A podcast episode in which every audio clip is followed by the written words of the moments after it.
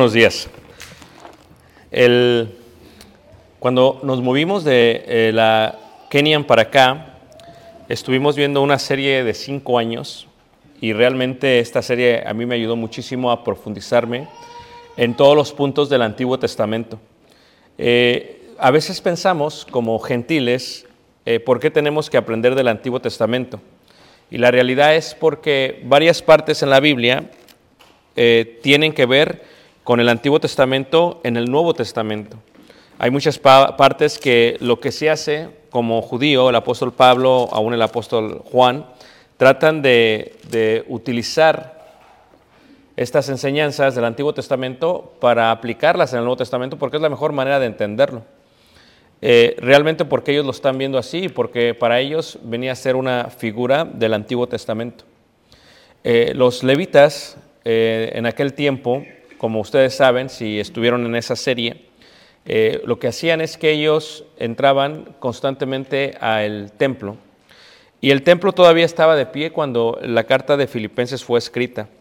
Entonces, el proceso del templo era muy eh, eh, específico, tenían decretos muy detallados y tenían estatutos muy formados y era un proceso, era un sinfín de métodos que hacían constantemente y que realmente solamente los levitas pues podían entender muy bien y lo entendían ellos muy bien y por eso lo llevaban a cabo.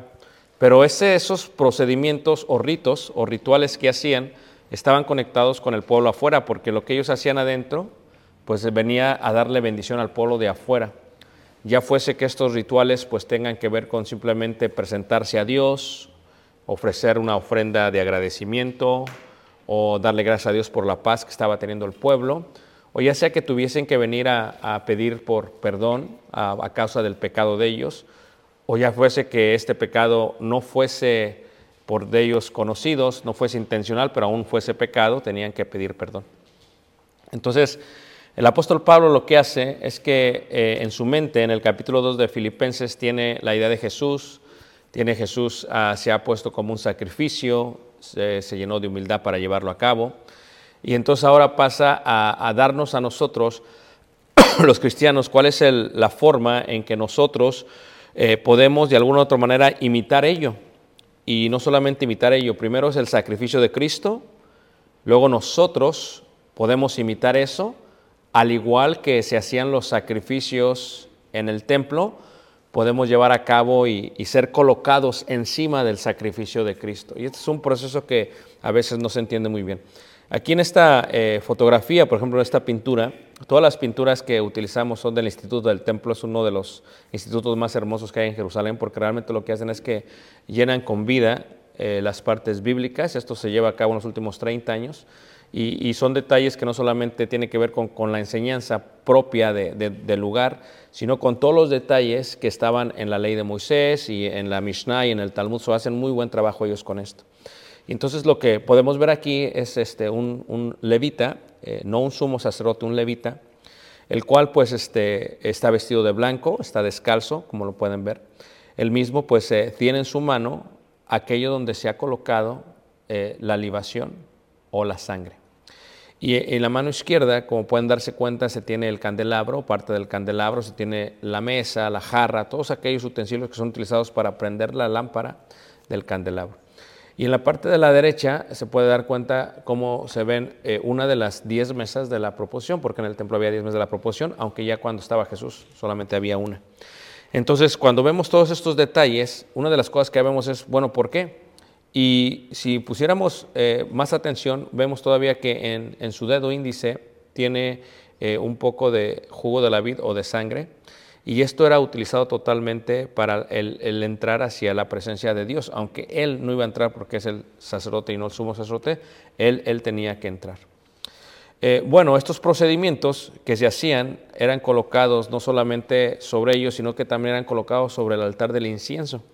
El altar del incienso tenía cuatro puntas, tenía cuatro cuernos y en los cuernos tenía que ser colocado de una manera eh, perfecta, se tocaba eh, totalmente y se echaba lo que era, se rociaba lo que era la sangre.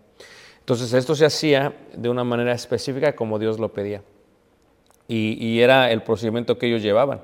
Se hacía para que esto fuese aceptado por Dios. O sea, Dios había dicho que quiero esto, lo quiero así, y quiero estos procedimientos que sean 1, 2, 3, 4, 5, 6, 7, 8. O sea, lo quería todo en detalle.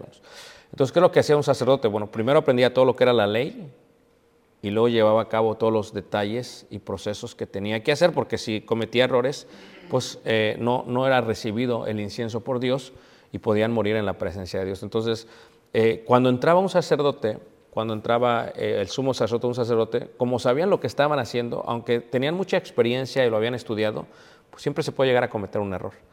Y esa preocupación por ese error los llevaba a ellos a, a decir, bueno, si cometo un error puedo morir. Entonces, una de las expresiones levitas que tenían ellos es, cuando entres a la presencia de Dios, recuerda delante de quién estás. Y, decían, bueno, así como este Moisés tuvo miedo cuando estuvo enfrente de la zarza ardiente, y la palabra miedo es temor o irá en hebreo, dice, así como él tuvo miedo o temor, ¿cómo se manifestó el temor? Tenían temor y temblaban. Eso es algo muy normal, o sea, te- temblaban porque querían asegurarse que todo se hiciese correctamente delante de la presencia de Dios. Entonces, eh, todo esto que se hacía, estos rituales que se hacían, eran bien conocidos por los levitas y tenían una idea de todo esto que se llevaba a cabo. Y, uno de los rituales, eh, algunas de las palabras que, que tienen que ver y que ha de utilizar Pablo, tienen que ver con, con libación, con oblación, con sacrificio, con ofrendas. O son muchas cosas que vimos durante cinco años y posiblemente muchos de ustedes tal vez no se acuerdan de ellos, pero a mí me ayudó muchísimo porque despertó eh, no solamente en mí, pero en la gente que me escucha, eh, una curiosidad muy grande en el Antiguo Testamento y, y siempre recibo un sin sin fin de preguntas, oye hermano, ¿y esto? ¿Y por qué esto? ¿Y por qué esto? ¿Y por qué esto? Y son detalles muy minuciosos que se tienen que ver eh, y visualizar cuando se está leyendo el libro de Levíticos. Cuando lees el libro de Levíticos, el libro de Deuteronomio o Números, a veces te parece confuso, es como que mucha sangre y esto y esto y esto, pero ya cuando lo detalles, pues, pues ayuda, ayuda muchísimo. Y Pablo realmente tiene esto en mente, ¿no? Si pudiéramos separar eh, la sección sacrificial, se separarían cinco secciones. Entonces, la razón por la cual tengo que hablar de esto es porque lo que tiene Pablo en mente en Filipenses es es eso. Si tú ves, por ejemplo, Filipenses capítulo 2, versículo 12, él expresa, dice, con temor y temblor. O sea, ¿cómo le explicas esto a, gentiles que no tienen ni idea del Antiguo Testamento? Como muchos de nosotros vivimos como cristianos, tenemos una idea, pero no muchos nos morimos sin te- entender esto, porque no queremos eh, eh, observar las profundidades de la sabiduría de Dios. Entonces, esa parte de temor y temblor es una expresión que utilizaban ellos para decir, ¿sabes qué? Eh, así como entra un sumo sacerdote, como entra un sacerdote a eso, recuerda que tú estás en presencia de Dios. Así que esa es la palabra que utiliza. Luego la otra palabra que utiliza Pablo aquí en el versículo 15 de 2, 2.15 es para que seáis irreprensibles y sencillos. Y la, la última lección vimos, la palabra irreprensibles indica sin mancha sin arruga, sin defecto. Entonces, y la palabra sencillos significa, vimos la vez pasada, no, que no se mezcle, que no esté mezclada. Ellos lo entendían muy bien este concepto, los judíos. Entonces, cuando Pablo tiene en mente esto, le está explicando a los filipenses, mira, cuando entren o cuando vivan, vivan su vida con temor y temblor, porque no están solamente en el lugar santo físico, porque siempre son parte del lugar santo espiritual. Entonces, vive tu vida con temor y temblor. Número dos, para que llegues a esa irreprensibilidad, como vimos la vez pasada, pues ¿qué es lo que tienes que hacer? Tienes que obedecer. ¿Qué es lo que tienes que hacer? Tienes que ocuparte, tienes que reconocer, no puedes murmurar y no puedes contender. Los cinco puntos de la irreprensibilidad que vimos la vez pasada. Entonces, si tú haces esto, puedes llegar a ser irreprensible y sencillo. Y sencillo es mezclar. Por eso la parte de la mezcla eh, se nos hace un poquito difícil a nosotros porque eh, nuestra cultura desde pequeños nos enseñan al ahí se va. No importa cómo sea, que se vaya, que así salga. Y esta es una cultura en la cual crecimos, vivimos y somos. Y te puedes dar cuenta por la infraestructura de México o de, de Latinoamérica, que es, todo se hace al ahí se va. Todo se hace al ahí se va. Te puedes dar cuenta en los procedimientos médicos, en otras cosas, todo se hace al ahí se va. O sea que, que no hay un, un, riguroso procedimiento o método para llevar a cabo las cosas. Entonces, eh, los judíos no eran así. Y entonces lo que está haciendo Pablo es que Pablo nos está ayudando a entender eso. Y la parte de la sencillez, nosotros pensamos sencillez, pensamos totalmente que una persona que es sencilla. No, sencillez es no mezclar, no mezclar, o sea, que sea totalmente puro. Entonces, por ejemplo, cuando decimos, no es bueno que te cases con un incrédulo, no es un procedimiento personal, es algo de Dios, porque estás mezclando tu fe con la fe de alguien más. Y cuando mezclas tu fe con la fe de alguien más, literalmente estás mezclando la creencia de alguien más, tu creencia, y se está mezclando y se está profanando y está haciendo sacrilegio en tu vida. Por eso Dios dice que no te mezcles con alguien más. En el procedimiento de lo que es esto, Pablo tiene eso en mente, la irreprensibilidad y la sencillez. Y la sencillez. Lo explica en el libro de Daniel cuando habla acerca de los, de los eh, instrumentos que se utilizaban para el templo, que se los llevan a Nabucodonosor, por lo cual Dios se enoja y se molesta con ellos, y por lo cual Dios destruye, el, el, el, o es una razón por la cual Dios destruye Babilonia. Son procedimientos de sencillez, o sea, no se puede mezclar, no se puede profanar, no se puede hacer sacrilegio. Y luego Pablo viene a explicar un proceso todavía más profundo cuando dice ahí el versículo 16, asidos de la palabra de vida para que en el día de Cristo yo pueda gloriarme de que no he corrido en vano ni en vano he trabajado. O sea, Pablo no es un sumo sacerdote, el sumo sacerdote es Jesús, Pablo simplemente un levita. Eh, hablo acerca del, del, contexto en el cual estoy hablando ahorita. Pablo es solamente un siervo de Dios, un levita. Pero Pablo eh, va a utilizar luego más palabras. Y dice, yo he trabajado con ustedes y lo que he tratado de hacer, Pablo dice con ustedes, es, es llevar, tratar de llevar los procedimientos que Dios dice. ¿Por qué? Porque es la manera en que Dios lo acepta. Es la manera en que Dios va a aceptarnos, es la manera en que Dios quiere que seamos. Y lo que hace Pablo después dice ahí en el versículo 17, dice, y aunque sea derramado, dice ahí, en libación, y sigue utilizando estos contextos levitas, de rituales levitas, y ahora dice libación. O sea, mira qué interesante, utiliza irreprensibles, sencillos, eh, temor y temblor. Son contextos totalmente levitas, judíos, de los rituales de los sacerdotes. Y dice, y aunque sea derramado en libación, sobre el sacrificio, eh, qué interesante, ¿no? Dices, si alguien no sabe Antiguo Testamento, pasa esta lectura como si nada y no le entiende lo que está diciendo. O sea, lo que está diciendo es muy profundo, son cosas muy interesantes, muy profundas, que Pablo las aplica de una manera muy increíble, inspirado por el Espíritu Santo, porque lo que está diciendo es libación sobre el sacrificio. ¿Por qué? Porque se hacía el sacrificio y luego se colocaba la libación sobre el sacrificio. Pero dices tú, pero si yo no sé ni qué es libación, ni sé qué es sacrificio, pues entonces no le entendí nada. Por eso es importante profundizarte en la parte del Antiguo Testamento. Y luego dice, dice, y sacrificio dice, y servicio.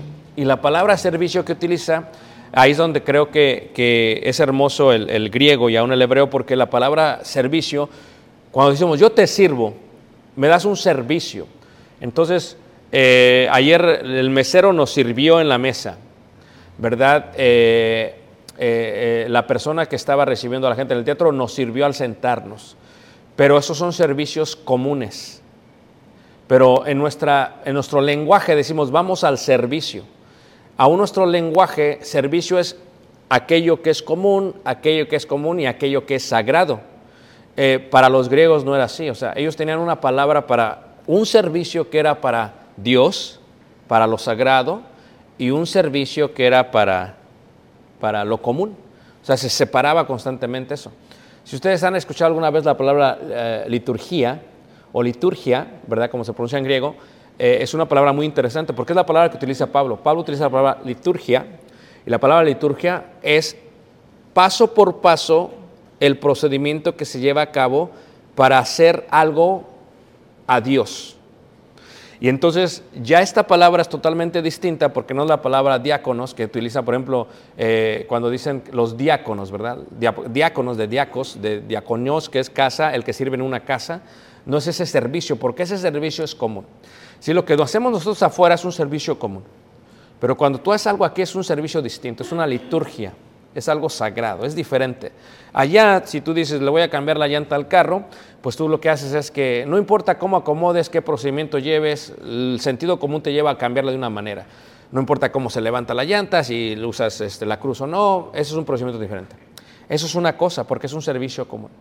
Aquí es distinto, porque aquí sí importa cómo se pone la llanta, para que me entiendas la ilustración. Aquí importa cómo se lleva a cabo el procedimiento. O sea, debe de ser así porque así Dios lo dijo. Allá, sentido común. Aquí, liturgia. Allá, servicio. Aquí, liturgia. Aquí un servicio diferente. Y es lo que está haciendo Pablo. Pablo utiliza la palabra liturgia y dice Pablo aquí, dice eh, eh, libación sobre el sacrificio, dice y liturgia y servicio de vuestra fe. O sea, es interesante que Pablo lo que tiene en mente es, es, es lo sagrado.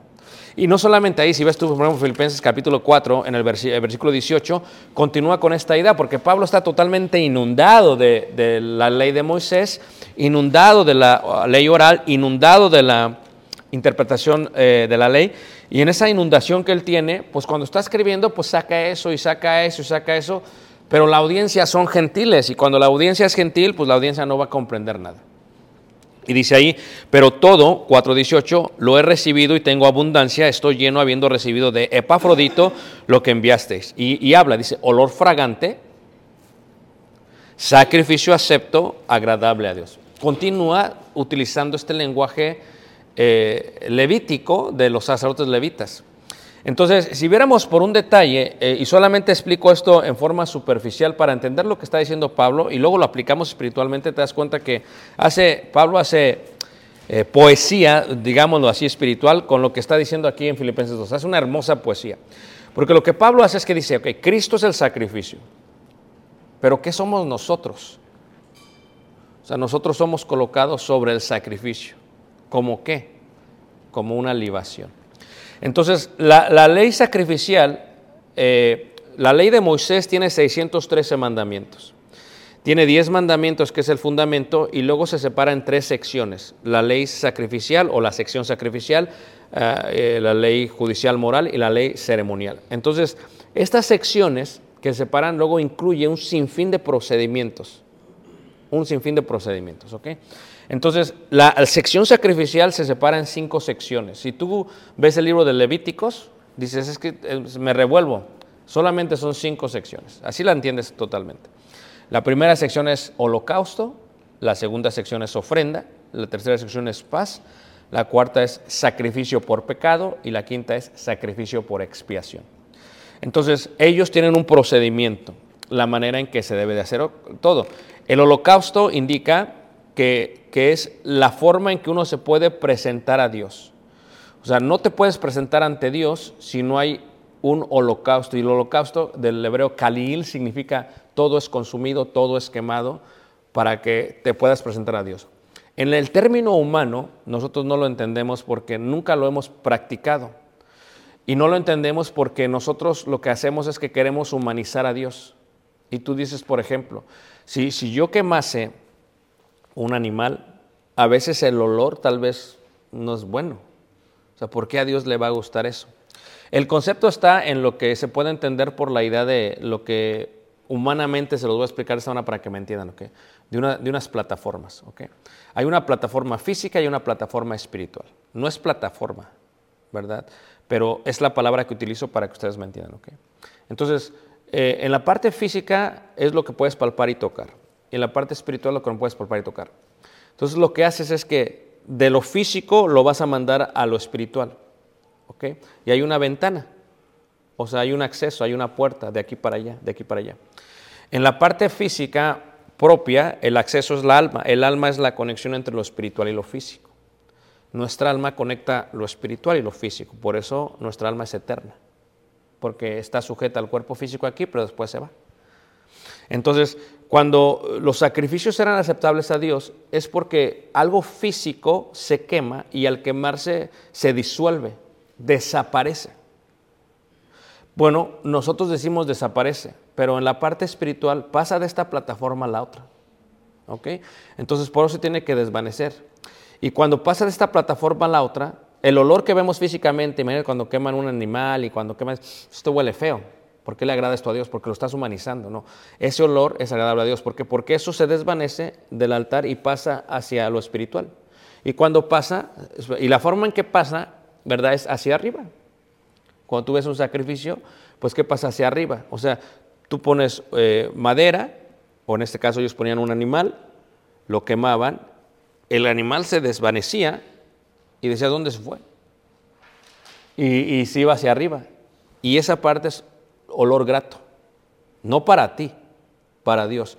Pero ¿qué es el olor grato? Es el procedimiento que se ha llevado, donde el, judío, el israelita, ha tomado un animal sin mancha, sin arruga, ha tomado de lo mejor de su rebaño, que le ha costado, le cuesta y lo tiene que dar ahora a Dios, que lo ha llevado, que lo ha presentado y que al presentarlo ahora el sacerdote lo ha tomado y el sacerdote lo empieza a matar eh, conforme lo debe de matar, lo mata con un cuchillo que tenga eh, un filo fino, que no tenga sierra, ¿verdad? Lo mata de una manera, lo desangra de una manera, lo cuelga de una manera. Son procedimientos que llevan a cabo. Y después que se lleva todo esto a cabo, se echa sobre eh, el altar de sacrificio, dependiendo si es altar del sacrificio. Si, si es ofrenda de paz es una cosa, si es otra cosa. Entonces, todos esos procedimientos tediosos o tediosos que pensamos, tienen un proceso. Entonces, eso es el holocausto. La segunda es la ofrenda. Y la ofrenda, eh, ya más propiamente, eh, podríamos entender que tiene lo que se llamaría oblación y libación. Y son dos cosas importantes. La oblación es una ofrenda molida de un grano que no produce líquido, tal como la cebada o como el trigo. La libación, a diferencia de la oblación, es una ofrenda de un fruto que produce líquido. En el caso de la uva, produce jugo de la vid. En el caso del olivo, produce aceite de oliva. ¿Todos me están siguiendo, hermanos? Entonces, nunca la oblación va sola. Nunca la libación va sola. O sea, estos dos conceptos siempre tienen que ir juntos. Se tienen que ofrendar por separado, está bien, pero eventualmente se juntan. Así lo acepta Dios. Por eso, eh, eh, a veces uno de los debates que tenemos eh, en, en varias partes de Sudamérica o de México en el sur es que la gente se, se sorprende cuando dice, ¿por qué le pones aceite de oliva al pan sin levadura? Y es que no entienden. O sea, para ellos es solamente oblación. O sea, fíjate, fíjate la falta de conocimiento del Antiguo Testamento para hacer lo que están haciendo.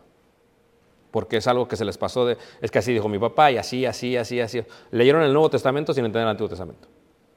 Entonces, cuando tú ves en la ofrenda siempre la oblación, siempre el trigo o la cebada, siempre va mezclada con aceite de olivo.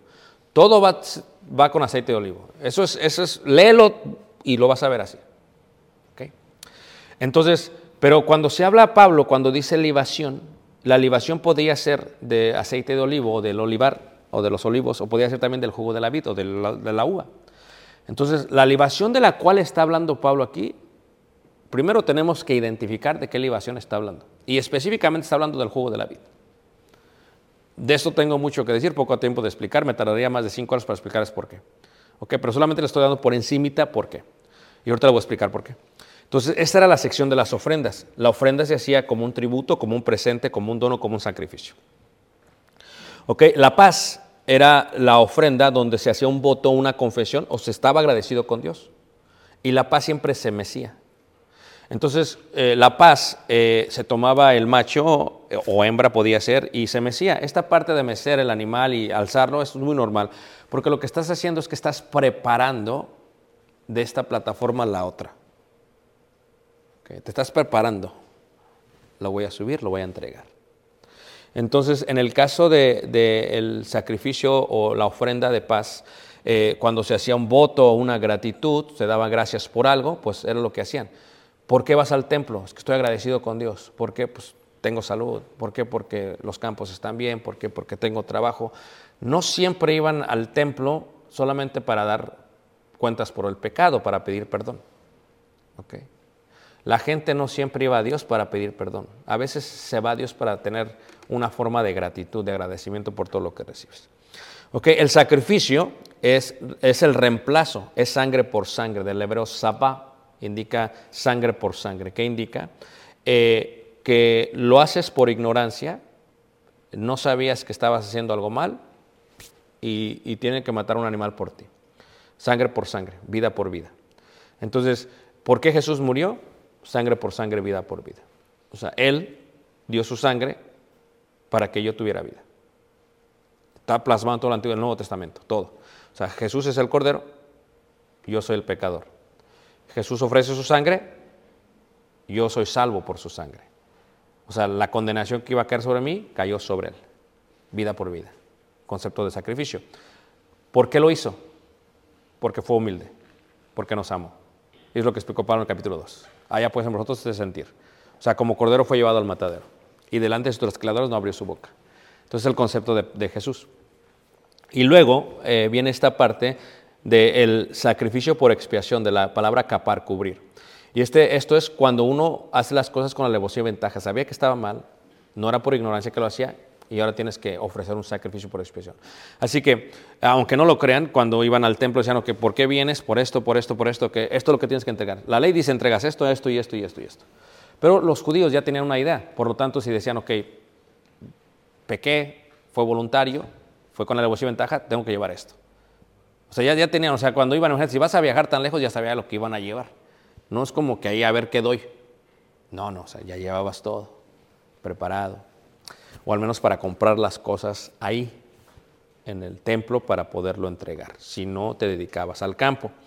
Entonces, esa es la parte que tiene este Pablo en la parte de Filipenses. Este es solamente eh, una pequeña. Entonces, cuando Pablo, Pablo está hablando de tres conceptos: libación, sacrificio y, y, servicio. Entonces dice Pablo: el camino a la irreprensibilidad y sencillez se las he presentado yo. Dijo Pablo, son cinco puntos, ¿ok? Ahora, ¿qué es lo que tiene Pablo en mente todavía? Tiene en mente, ok, Jesús es el sacrificio, yo soy la libación. Y dices, ¿cómo que es la libación? Vamos a tratar de colocar vida en algo inanimado, para que me entiendas. Eh, eh, el jugo de la vid eh, viene de la uva. La uva nace de la vida, de la viña. Imagínate tú, Dios hace caer el agua, transparente, clara, cae en la tierra, fluye sobre la viña, se coloca en el pámpano, se coloca en la vid, en la, en la uva y empieza a crecer. Y la uva disfruta totalmente de lo que le da la viña por un tiempo, el sol, el agua, la vid. Entonces, ¿qué es lo que hace Jesús? Yo soy la vid que verdadera. Es lo que hace Jesús. Separados de mí nada podéis qué hacer. Pero ¿para qué, para qué se tiene la, la uva? A todos nos gusta esa parte. Separados de mí nada, es, nos encanta. Pero la parte que no nos encanta es ¿para qué se utiliza la vid? ¿Cuál es la razón de tu existencia? ¿Para qué eres parte de él? Cuando se arranca la vid o cuando se arranca el pámpano, lo que se hace es que se colocan los pámpanos sobre un lagar de piedra. Se quitan los zapatos, las sandalias, los que lo van a pisar. ¿Por qué? Porque, claro, la semilla amarga el fruto. Y tu pie está diseñado de tal manera que cuando pises una uva, no aplastes totalmente la semilla. Al hacer esto, no se amarga el jugo de la vid. Entonces, si pudiéramos vida en las uvas, qué hermoso fue estar pegado a la vid, recibir el sol y recibir la lluvia. Pero ¿a quién le gustaría que te avienten en el lagar? Y el lagar siempre es un símbolo de juicio. Eh, lo utiliza Juan en Apocalipsis, lo utiliza el profeta Isaías. Siempre, el lagar siempre es un símbolo de juicio. ¿ok? Donde se pisa primero, donde después se sale por el orificio y se empiezan a llenar los odres de piel o, en este caso, y después del odre se llena la copa y la copa sigue siendo símbolo de juicio. Entonces Pablo lo que está diciendo es, yo estoy en la cárcel, estoy recibiendo un juicio imperial por el imperio romano. Soy ciudadano romano y estoy en la cárcel. ¿Por qué estoy en la cárcel? Por ustedes. ¿Qué se siente estar en la cárcel? Pues se siente como que te están pisando. Te sientes humillado, te sientes oprimido, eh, ¿verdad? Está lo que es eh, el molino de presión y el lagar. El de presión te tritura todo, no importa, porque el trigo o la cebada pues tiene que quedar fino para que se pueda hacer el pan sin levadura. El- también pasa con los olivos, se, se tritura totalmente porque ahí sí no importa, no va a amargar, lo que se requiere es, pero en la uva es diferente. En la uva es, yo te piso y queda la semilla amarga. Sépase que Dios no te va a pisar para que se amargue tu vida. Solamente va a pesar lo suficiente para no tocar tu amargura. La amargura nunca es producida por Dios. ¿Todos me están siguiendo? Entonces, luego yo soy puesto en una copa, en un juicio, porque se me está juzgando a mí, dice Pablo, y, este juicio lo lleva Jesús como sumo sacerdote. Está el sacrificio, que es el mismo, y se coloca la libación sobre el juicio, sobre Jesús. O sea, ¿por qué yo estoy en la cárcel? Dice Pablo, por ustedes. Pero luego Pablo dice, pero imagínate todo lo que hago y luego que no funcione. Es el concepto que dice Pablo. Entonces Pablo dice, imagínate todo lo que hace eh, un levita, el sumo sacerdote Cristo, o un levita y está siguiendo todos los procedimientos y hace todo lo que debe de hacer. y ¿Para qué? Para que esto sea en beneficio del pueblo que está fuera del templo. Para que la liturgia sea en beneficio del pueblo. Pero Pablo tiene una preocupación. Y la preocupación de Pablo es, imagínate que yo haga esta liturgia, este servicio sagrado.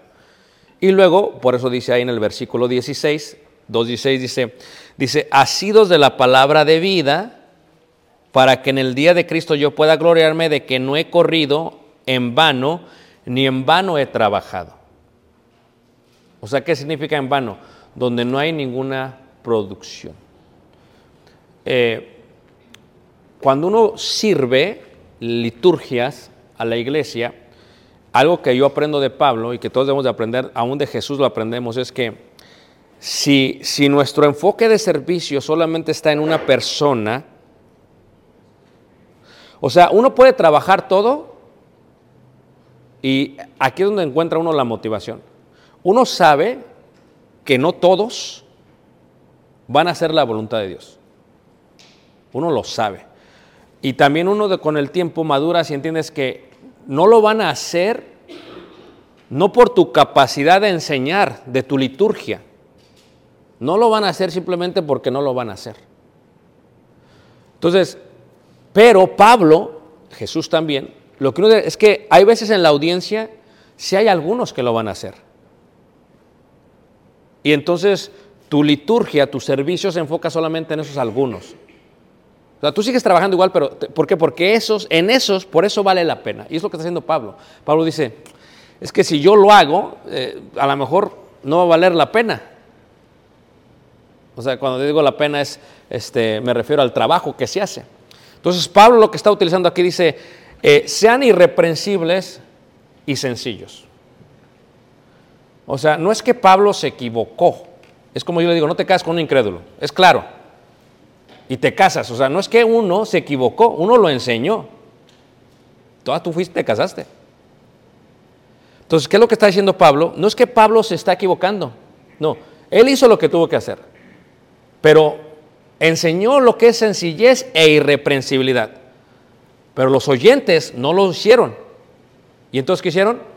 Como dice ahí versículos antes, dice, hijos de Dios sin mancha en medio de una perversa y maligna generación. Entonces, no lo hicieron, no quiere decir que Pablo hizo mal su liturgia. Pablo enseñó, el oyente decidió hacer esto. Pero si te enfocas en que la gente, si algunos sí lo van a hacer, si te enfocas en esa parte, dice, yo pueda gloriarme. O sea, ¿cuál es mi gloria, mi brillo? ¿Cuál es mi gloria? Dice Pablo. Mi gloria, dice Pablo, de que no ha corrido es que algunos sí se van a hacer de la palabra de la vida. Pero en el proceso, Pablo lo siguen pisando como uva. Trata de no amargarse Pablo, trata de que no pisen la semilla. Pero Pablo sigue siendo pisado, sigue siendo eh, colocado. ¿Por qué? Y aunque sea, dice Pablo, derramado en libación. O sea, lo que tú ves, le dice a los filipenses, solamente tú estás viendo cómo estoy siendo derramado. Yo entiendo el proceso, dice Pablo. Estoy en la cárcel, pasé por esto, pasé por esto, pasé por esto, para que sea líquido. Porque lo que hace una prueba ministerial es que saca lo mejor de ti como persona, como ser humano. Entonces, pero dices, pues ¿de qué sirvió tanto sacrificio, Pablo? No, es que sí sirve, dice Pablo, porque la manera en que yo lo veo es que estoy siendo derramado, pues te digo, pisaban las uvas, lo ponían sobre la copa, venía eh, y luego ¿qué? Lo colocaban. ¿Ah? Entonces, ¿y por qué lo hacían? Bueno, lo hacían ¿por? Porque lo que tenían que hacer. Por eso lo hacían. Es un procedimiento levita. Entonces Pablo entiende, dice, pues Pablo por eso aguantaba, dice, si estoy así en la cárcel, esto para, ok, entonces vale la pena, vale la pena. Entonces cuando lo escribe a los filipenses se asegura de expresarles que esto vale la pena y que porque vale la pena eh, hay una preocupación eh, mutua en todo lo demás. ¿Ok? Entonces, ¿qué es lo que sucede aquí? Dice ahí, y aunque sea derramado en libación sobre el sacrificio, Pablo dice, mi vida va a ser colocada sobre Cristo. Él es el sacrificio. Entonces, Pablo ve esta, esta, esta mezcla pura y santa. Dice, Cristo es el sacrificio, yo soy derramado en libación, perfecto, vale la pena. ¿En beneficio de quién? Del pueblo. En beneficio del pueblo. Entonces dice ahí, dice, y aunque sea derramado en libación sobre el sacrificio, dice, y servicio, ahí está. Y la palabra servicio, reiteramos una vez más, como les decía yo, servicio es, eh, es liturgia. Es la palabra, la palabra servicio. Servicio es, es liturgia o liturgia. ¿va? Entonces, esta parte de liturgia, hermanos, es, es un procedimiento. ¿sí? Para, para usted se ve sencillo, pero es un procedimiento de paso. Se hace así, se así, se así, se así. se así. Para ti, dices, como vienes de la cultura, que vienes? No, hay que se vaya. No, es que hay que se vaya. No, es, es esto, es esto, es esto, es esto, es esto, es esto. Entonces, Pablo lo ve en beneficio y dice, ok, y servicio de vuestra fe. O sea, ¿qué es la fe? La certeza de lo que se espera, la convicción de lo que no se ve. ¿Qué es la fe? El conjunto de enseñanzas, de mandamientos, de principios que tiene la iglesia. ¿Cómo la aprendiste? Sorry, I don't have a phone. Eh, ¿Cómo la aprendiste tú? ¿Quién te la enseñó? ¿Cómo sabes lo que sabes? Entonces los filipenses, lo, que dice Pablo es, ¿cómo saben los filipenses lo que saben? Entonces, pero para que tú sepas lo que sabes, alguien tiene que ser pisado. Es lo que está diciendo Pablo. Pero imagínate, ser pisado y luego no funcionó. Dice Pablo, bueno, no va a funcionar en todos, pero va a funcionar en algunos. Por eso algunos vale la pena, dice Pablo. Entonces Pablo entiende muy bien este concepto y dice, y aunque sea derramado en libación sobre el sacrificio y servicio de vuestra fe, ahí está la luz. Me gozo, me gozo. O sea, no en todos, porque cuando dice asidos de la palabra de vida, no en todos. Nunca falla el orador, sino el oyente. Porque el oyente debe de revisar como los deberá si lo que el orador está diciendo es correcto o no. Y cuando el oyente lo revisa y se da cuenta que es correcto, Toda la responsabilidad cae sobre él, aunque no lo revise. El Pablo ya está siendo derramado, él ya está pasando por su proceso. La pregunta es si tú quieres ser derramado o derramada, porque va a amargar. O sea, la palabra de Dios, cuando se da como es, amarga. Porque, ¿Por qué? Porque lo sientes. Dices, es que no es que, es que sí sé lo que me está diciendo el hermano, sí lo entiendo, sé lo que tengo que hacer, sé lo que me dice Dios, va, va, va. O sea, no es como que, o sea, estamos hablando de una congregación que no es como que apenas están aprendiendo, no, no, está preparada. No hacerlo es una opción. Imagínate, ponte tú en este camino. Tú eres rey y sacerdote, todos unos, mujer o hombres. Entonces, tú aprendes lo que dice Dios. Vas con tu vida y te mezclas. O sea, te manchas. Te manchas, se ve como muy chilanga, ¿va? Te manchas. entonces vas y haces lo que tienes que hacer. Entonces, fíjate el concepto. ¿Qué fue lo que faltó aquí? Temor y temblor. Luego viene la pregunta, ¿por qué? Porque llega un momento en que dejas de creer en Dios. ¿Por qué Moisés tembló y tuvo miedo? Sabía que estaba delante de Dios. ¿Por qué los sacerdotes? Porque para que eso suceda tiene que haber fe. Tienes que creer que Él existe, que, que hay. Y el poder que Él tiene. ¿Y, ¿Y cómo lo veían ellos? Porque Dios es fuego consumidor. Así como puede consumir el sacrificio, te puede consumir a ti. Entonces, si no hay temor y temblor, no vas a llevar a cabo lo que debes hacer. Y eso es lo que tiene Pablo en mente. Pablo dice, dice Pablo, eh, ocupaos en vuestra salvación con temor y temblor. Tú ocúpate, hombre o mujer, ocúpate en ello, ocúpate en eso. Cuando Pablo ve el resultado, no en todos, una vez más, pues reitero, eh, imagínate tú, ¿cuántos Pablo enseñó y no hacían lo que tenían que hacer? Pues se agüitaba Pablo, pero ¿cómo encuentra Pablo eh, la motivación, la estimulación? Claro, en Dios, pero ¿cómo encuentra para seguir adelante? Cuando alguno la hace, cuando al menos uno la hace. Entonces cuando dice Pablo, me gozo y regocijo con todos vosotros. ¿Con todos? No, no, no, no, no, no, no, no. Nada más con los que están llevando a cabo lo que está explicando Pablo. Porque no, ¿tú crees que Pablo se va a gozar con los que están haciendo lo contrario? Pues no. Pero los que sí lo están haciendo, ahí encontró Pablo la motivación y dice, me gozo y regocijo con todos vosotros. Y si ustedes tienen este mismo sentir, dice Pablo, y asimismo, gozaos y regocijaos también vosotros conmigo. El secreto de la libación es que no amargue. Y amarga cuando es tocada nuestra alma. Aquella cosa que conecta la plataforma espiritual y la física. Cuando toca nuestra alma, hermanos, amarga. Y si amarga, hermanos, todavía vas a hacer libación. Nada más que ya no va a ser aceptado por Dios. Es lo que quiere decir Pablo en Hebreos cuando dice, seguid la paz y la santidad con todos, en la cual nadie verá al Señor. Nunca dejéis que una raíz de amargura crezca porque serán muchos contaminados. ¿Y cuál es el concepto que sigue diciendo ahí el Espíritu Santo? No sea que sea alguno hallado como Esaú, que profanó.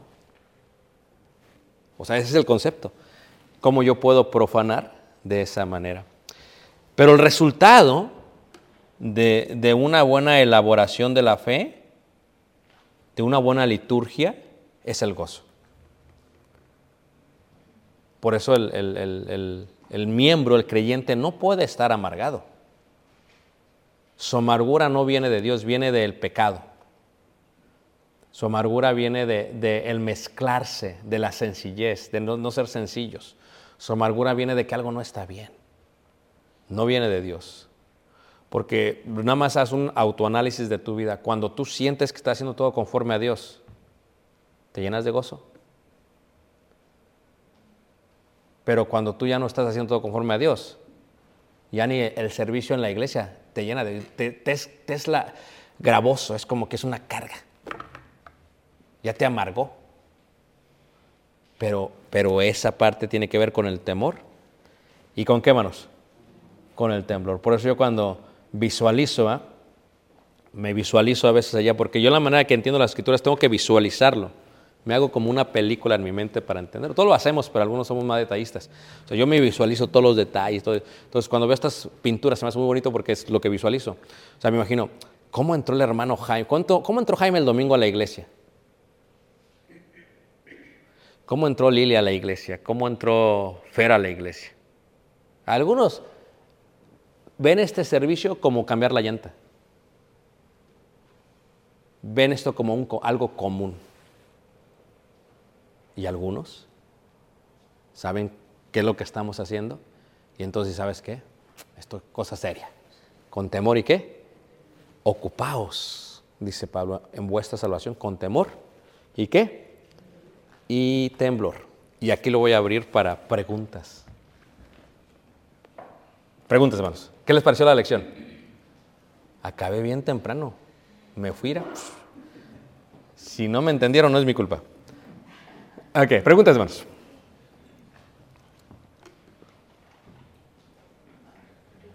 Sí. Hablando de eso de la- del sacrificio, la elevación sobre el sacrificio, si a Jesús fue el sacrificio para nosotros, ¿cuál fue la elevación de él sobre Nosotros. Es lo que está diciendo Pablo. Nosotros somos la libación.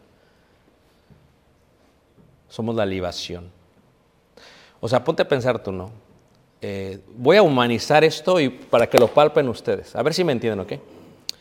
Lo que yo hago por ti, tú no lo ves. O sea, yo estoy siendo pisado, tú no lo ves. Lo hago por ti, sí, pero lo hago por Jesús. Para que mi vida sea derramada sobre el sacrificio de Cristo en beneficio de ti. Es lo que está diciendo Pablo. O sea, eh, Pablo está mirando, observando que esta es la elevación, porque la elevación específica de este contexto es uva. Y la uva la conectas con Juan 15, que dice, vosotros sois qué? Los pámpanos, él es la vid. Entonces, tú lo conectas, pero reitero, para que, para que pase por eso, pues tiene que pasar por un procedimiento de sacrificio. O sea, mm, lo veo de otra manera, ¿ok? Eh, humanamente hablando, mundanamente hablando, yo podría tener una mejor vida que estando aquí. Cuando tú lo, cuando tú lo relacionas, dices, oye, sí es cierto, humanamente hablando. Pero espiritualmente hablando, nunca tendré una mejor vida que la que tengo aquí. A eso me refiero. Es lo que está diciendo Pablo. Pablo dice, o sea, ¿por qué estoy en la cárcel? O sea, ¿por qué estoy? O sea, no hace sentido. Porque Pablo podía haber estado con los, la élite de los judíos. Y Pablo decidió ser pisado en beneficio de nosotros y en beneficio de la iglesia. Entonces, él era el la libación sobre el sacrificio de Cristo. Y era necesario. ¿Cómo entiendes eso? Dices, ¿el sacrificio es suficiente? Sí, el sacrificio es suficiente. Entonces, ¿para qué le echaban la libación? Ah, ah. Así vas a tener que ver las 154 clases. Y te vamos a explicar por qué se hacía la libación sobre el sacrificio. Thank you, Brenda. Muy buena pregunta. Preguntas, hermanos. Sí. En, en el, en el versículo 10 y 16 dice, así desde la palabra de vida para que en el día de Cristo, esta, esta expresión es el juicio final. No necesariamente, pero aquí sí. Porque en el capítulo 1, versículo 10 también lo repite. Dice, para que aprobéis lo mejor a fin de que seáis sinceros e irreprensibles para el día de Cristo. Sí, pero no necesa- necesariamente, pero sí. Se lo explico de otra manera. ¿Listo? Eh, el día que nosotros muramos, no quiere decir que ese es el día de Cristo, pero sí. Porque para nosotros ya no habrá más forma de ser irrepresibles y sencillos. Y es nuestro final, aunque tendríamos que esperar hasta el día de Cristo. Pero a eso se refiere. Se refiere a esa parte de ese día, aunque para cada uno es el día que morimos. Porque es cuando se termina la, la forma de hacer las cosas con temor y temblor, ser irreprensibles y sencillos. Ok, Porque aquí se, se me viene otra pregunta, ¿verdad? Dice, para que en el día de Cristo, dice, yo pueda gloriarme Sí, del trabajo que él ha hecho. claro. Entonces, vamos a tener conciencia. Total- O sea, no, total. No regocijándonos por lo que hicimos, ¿verdad? No creo que el apóstol esté hablando de eso. Sí, Porque me llama a pensar a mí que voy a tener conciencia del, del trabajo que hice para su obra, para su ministerio. y tengo que tener cuidado con esto porque por la audiencia de que me está viendo, es. Vamos a tener conciencia de todo por la eternidad. Pero luego vienen las preguntas siempre, ¿verdad? Siempre sale un preguntón. Oye, hermano, pero mi familia que no es cristiana, ni modo que yo tenga gozo si estoy allá y él allá. Bueno, es que a veces el gozo va a anular la tristeza. Pero sí, vamos a ser conscientes totalmente. Sí, totalmente. Pero la conciencia inicia en el momento en que morimos. Porque, por ejemplo, eh, yo estoy trabajando, por ejemplo, con, con Jaime, ¿no? Estamos trabajando y, Entonces, ¿qué pasa? Muere Jaime, muero yo. Ya desde ese momento empieza la conciencia. ¿Dónde Jaime? Oye, David, ¿no has visto uno que en aquel tiempo llegó de Hawái bien morenito? No, ¿cómo que no? Entonces, voy a ser consciente, ¿sí? Voy a saber entonces si fue en vano el trabajo o no, sí. Pero a eso me refiero, no dependía de mí. ¿De quién dependía, hermanos? De Jaime, eh, a eso me refiero. O sea, no es como que, eh, es la diferencia, hermanos. No, no es como que, o sea, aquí no es como que te damos las cosas, ahí déjalo, te lo dejamos a tu interpretación. No, somos claros. Aquí lo que tienes que hacer, cinco puntos de irreprensibilidad. Obedecer, ocuparse, reconocer, sin murmurar, sin contender. Ya con el primero la hicimos. Entonces a eso me refiero que vamos a tener conciencias totalmente. Totalmente. Pero luego hay otra pregunta que viene. A veces no sabemos lo que será hasta antes de morir. Porque a veces, por ejemplo, yo veo que entra una persona a la iglesia y entra con todo el... Ay, bien, y dices, no, usted va hasta el final, pero quién sabe. Porque cuando yo era niño pensaba como niño, actuaba como niño. Pero ya cuando fui grande, dice Pablo, eso iba a pasar. O sea, Pablo no sabía cómo iba a ser él hasta que muriera. Ahora, ya estando en el seno, está bien. Muy bien. Preguntas, hermanos. Preguntas, preguntas. Hermana. pero fíjate que se me hizo muy, muy bonito eso de, de esa ilustración que dices de cuando la uva es pisada, este, el secreto está en que la libación no amargue. Ya, eh, comparabas eh, una uva de- eh, teniendo vida. Ujú. Entonces a mí se me, me, me viene a la mente de esa trituración, esas pruebas que nosotros pasamos, no nos deben de amargar Ujú. Eh, y a mí se me hace como Pablo, ¿verdad? todo lo que pasó, y él decía, gozaos, eh, está siempre gozoso, estuvo en la cárcel y estaba gozoso. Y a veces a nosotros las pruebas que pasamos en la vida nos empiezan a pagar, o inclusive un problema aquí, este, te apartas, no quieres convivir, te sientes frustrado, y en vez de seguir, ¿no? Por eso Claro. es tan importante, de verdad que eso que dijiste, que pasamos este versículo sin profetizar. Y es bien bonito saber que Ujú. a pesar de que pases lo que pases, nunca vas a comparar ese sufrimiento con lo que ellos pasaron. Y quiero decirle que lo acabamos de ver por encima, ¿eh? No me detallé tanto, lo vi por encima. A eso me refiero, que ve, ve la belleza de la poesía que hace Pablo ahí en la libación. Muy bien, gracias, hermano.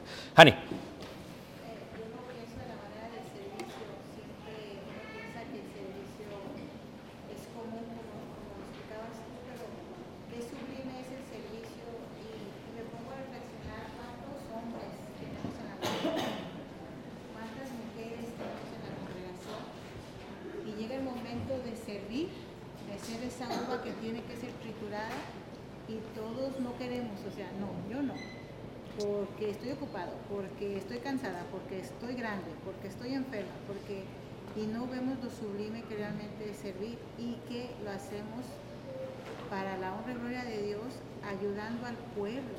Pues a veces somos muy egoístas que cuando tenemos que hacer algo, no queremos porque estamos siendo triturados, eso nos duele, entonces no metemos mano. Y llevamos todo un cristianismo sin meter mano. Sí, así. Eh, bueno, no solamente así eh, es correcto, esa parte, eh, Pablo lo pone de la manera de los, de los instrumentos, ¿no? Dice Pablo, por ejemplo, cuando habla Pablo de esto, dice, porque a veces los hermanos o las hermanas dicen, no, es que yo no tengo esa capacidad. A veces siempre es la excusa, ¿no? Es enterrando su talento.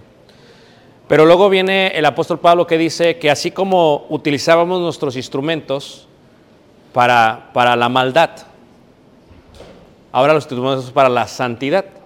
O sea, por ejemplo, hablo con los que vivieron mucho tiempo en el mundo, pero ¿cuánto tiempo no, no te desvelabas en el mundo? ¿Cuánto tiempo no trabajabas en el mundo? ¿Cuánto no gastabas en el mundo? ¿Cuánto esfuerzo no echabas a cosas del mundo? Entonces, dice, así como utilizabais vuestros miembros para la inmundicia, ahora para la santidad. Entonces, lo que Pablo dice es que usémoslo de esa manera. Pero ¿por qué no lo queremos usar? Hay veces tiene que ver con nosotros mismos porque no nos queremos amargar la vida. Porque sí, o sea, requiere un sacrificio personal. Requiere Y a veces, hermanos, eh, todo sacrificio tiene su recompensa, pero la recompensa no la ves pronto. Pero nosotros tenemos que aprender que el sacrificio es requerido para el siervo de Dios, para los, para los hijos de Dios. Y a veces no queremos. Eh, porque, por ejemplo, nunca debería de ser un sacrificio reunirme. Eso no es ni un sacrificio, porque pues nomás vas.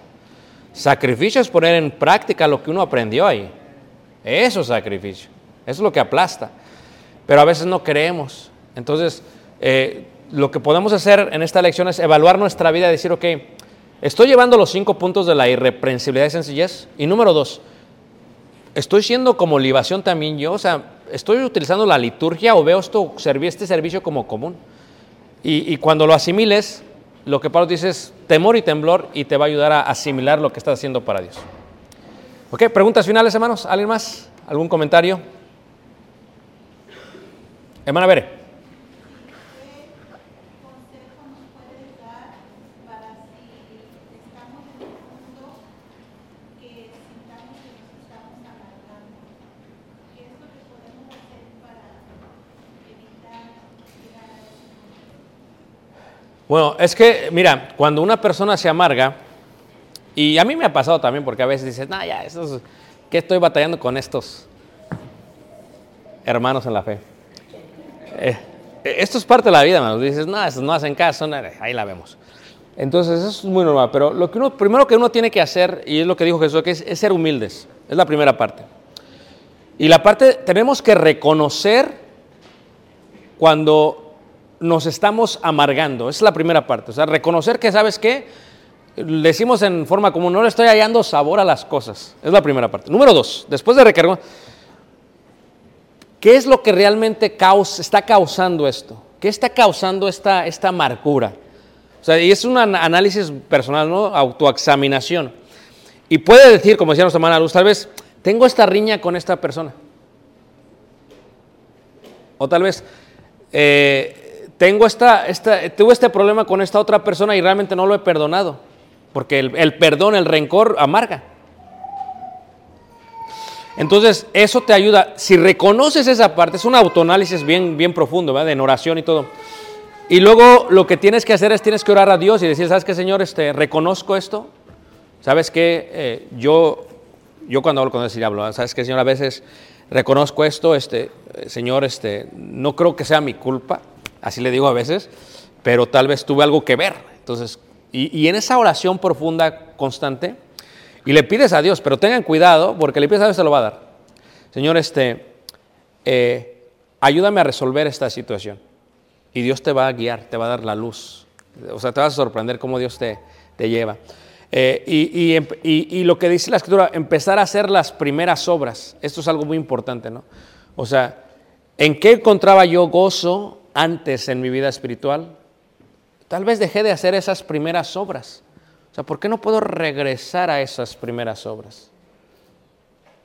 Porque estamos todos de acuerdo que la amargura se amarga más cuando se eh, deja añejar.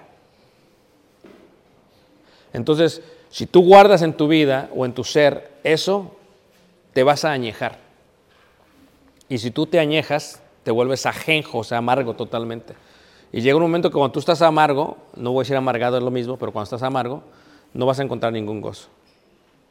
Y lo que pasó con este, este, eso fue lo que le pasó realmente a Caín. Lo que pasó con Caín fue que estaba amargado, realmente, le amargó lo que, y lo mató. O sea, porque él, el único gozo que él pensaba que tendría es en matar a su hermano Abel, que sí tenía gozo.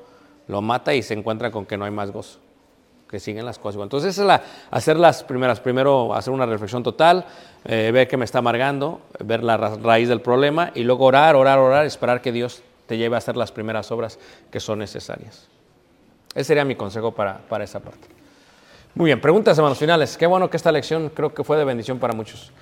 Eh, preguntas finales, hermanos. Nadie. Sí, hermana Vilma.